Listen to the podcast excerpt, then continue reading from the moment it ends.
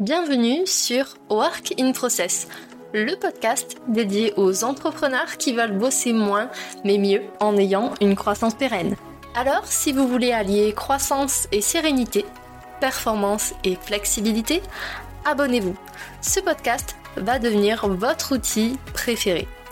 Je suis Marine Barré, business designer. Ma passion Décortiquer vos problèmes et vous proposer des solutions innovantes et performantes. Bienvenue dans l'aventure.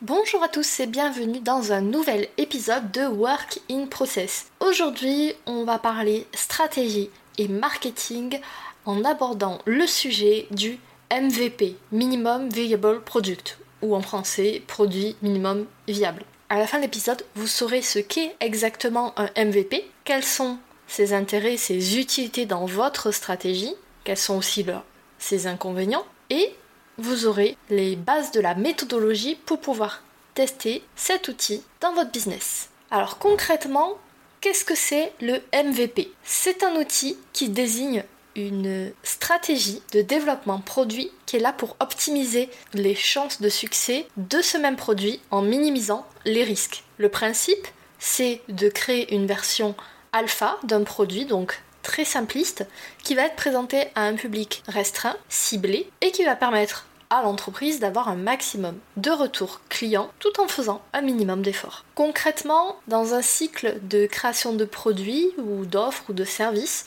le MVP, ça correspond au lancement d'un produit test auprès d'une cible pour voir si bah, le projet est valide auprès de ce marché avant de commencer un développement, une création qui va être plus longue et plus coûteuse en ressources. Il faut savoir que le MVP, c'est un produit qui va être utilisable et fonctionnel. Donc on se concentre sur les fonctionnalités les plus essentielles. Il faut qu'il fournisse suffisamment de valeur aux utilisateurs pour qu'il soit viable, donc utilisable. Ça permet de s'attacher en premier lieu aux besoins de l'utilisateur. Alors quels sont les intérêts du MVP pour votre business. Le MVP, on le voit beaucoup dans les grosses entreprises, mais aussi dans les startups.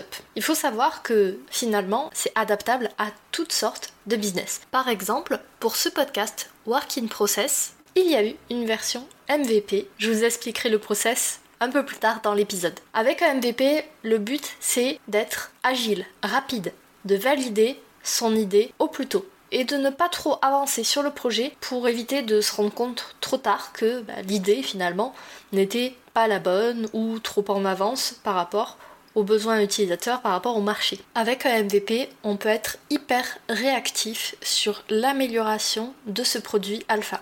Et ça, ça change tout. Le fait de lancer une version minimaliste, mais qui reste fonctionnelle d'un produit ou d'un service, ça va permettre de tester votre hypothèse de produit, de proposition de valeur, de service avec le minimum de ressources possibles, donc en évitant de perdre trop de temps, trop d'argent, etc. Ça permet aussi de réduire le temps de mise sur le marché, donc le time to market, de confronter directement une idée à sa cible et donc bah, de valider un projet en voyant s'il répond ou pas aux besoins des futurs utilisateurs. Ça permet aussi de vérifier les tendances qu'il y a sur le marché, d'attirer éventuellement des investisseurs et surtout pour l'équipe interne à votre business, ça va lui permettre de faire de l'apprentissage en continu. Côté limite, forcément, il y en a. Pour pouvoir être stratégique avec son MVP, il faut au préalable avoir bien identifié sa cible et avoir saisi quel est le besoin principal auquel on veut répondre. Quelle est la fonctionnalité principale de votre MVP qui va répondre à ce besoin? Il doit être suffisamment fini pour faire bonne impression. Sinon, bah, ça va entacher votre image de marque. J'ai deux exemples à vous partager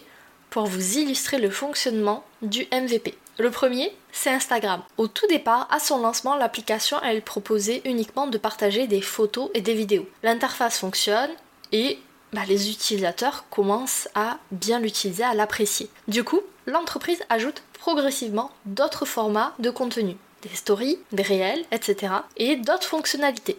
La messagerie instantanée par exemple. Puis petit à petit, les marques peuvent intégrer une boutique avec des fiches produits dans l'application. Instagram a créé un MVP pour tester son idée.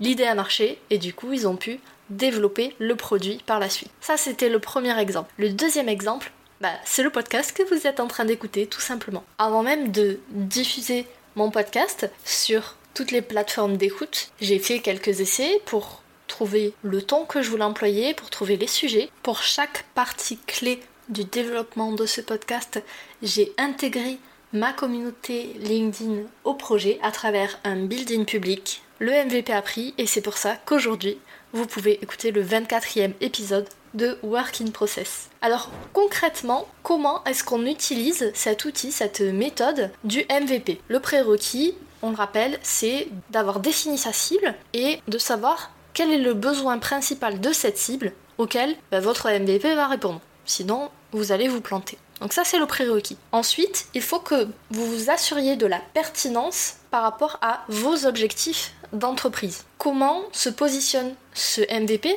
par rapport à vos autres produits, à vos autres services? Est-ce que potentiellement il va attirer de nouvelles cibles sur les produits et les services déjà existants? Et par rapport à votre stratégie d'entreprise, de marque, comment est-ce qu'il se situe? Ensuite, il faut identifier les problèmes spécifiques que le MVP va résoudre auprès de vos utilisateurs. Donc ça c'est vraiment très important, c'est pour ça que j'insiste. Il en va de la pertinence en fait de chacune des fonctionnalités de base que vous allez intégrer. Et pour prendre ces décisions, vous pouvez vous baser sur des études de marché, des recherches auprès d'utilisateurs, une analyse de la concurrence, les retours utilisateurs, une analyse de coûts, etc. L'étape d'après, c'est de transformer votre projet de MVP en plan d'action et en plan de développement. Donc en gros, en to-do list. Pour ça, prenez chacun des jalons de votre projet et découpez-le en la tâche la plus petite possible. Alors il faut faire attention quand vous allez proposer votre MVP à votre public cible restreint, il faut que la fonction principale de ce produit, elle soit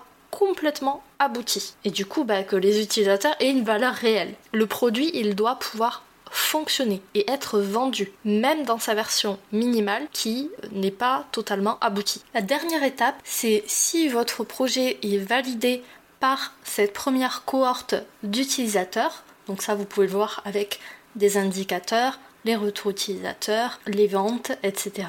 Vous pouvez passer très rapidement à l'étape supérieure. Donc développer de nouvelles fonctionnalités, retravailler votre MVP pour en faire un vrai produit fini pour pouvoir le mettre sur le marché et le diffuser au grand public. J'espère que cet épisode vous a éclairé sur cette méthodologie du MVP. Je sais que moi, elle m'a été très utile quand j'ai conçu et lancé ce podcast. D'ailleurs, est-ce que cette année, vous avez prévu de lancer un produit ou une offre? Venez me le dire sur LinkedIn, ça m'intéresse. Voilà, cet épisode est maintenant terminé. Merci pour votre écoute. Je vous souhaite à tous une belle journée, soirée et à très bientôt dans le podcast. Bye Cet épisode t'a plu?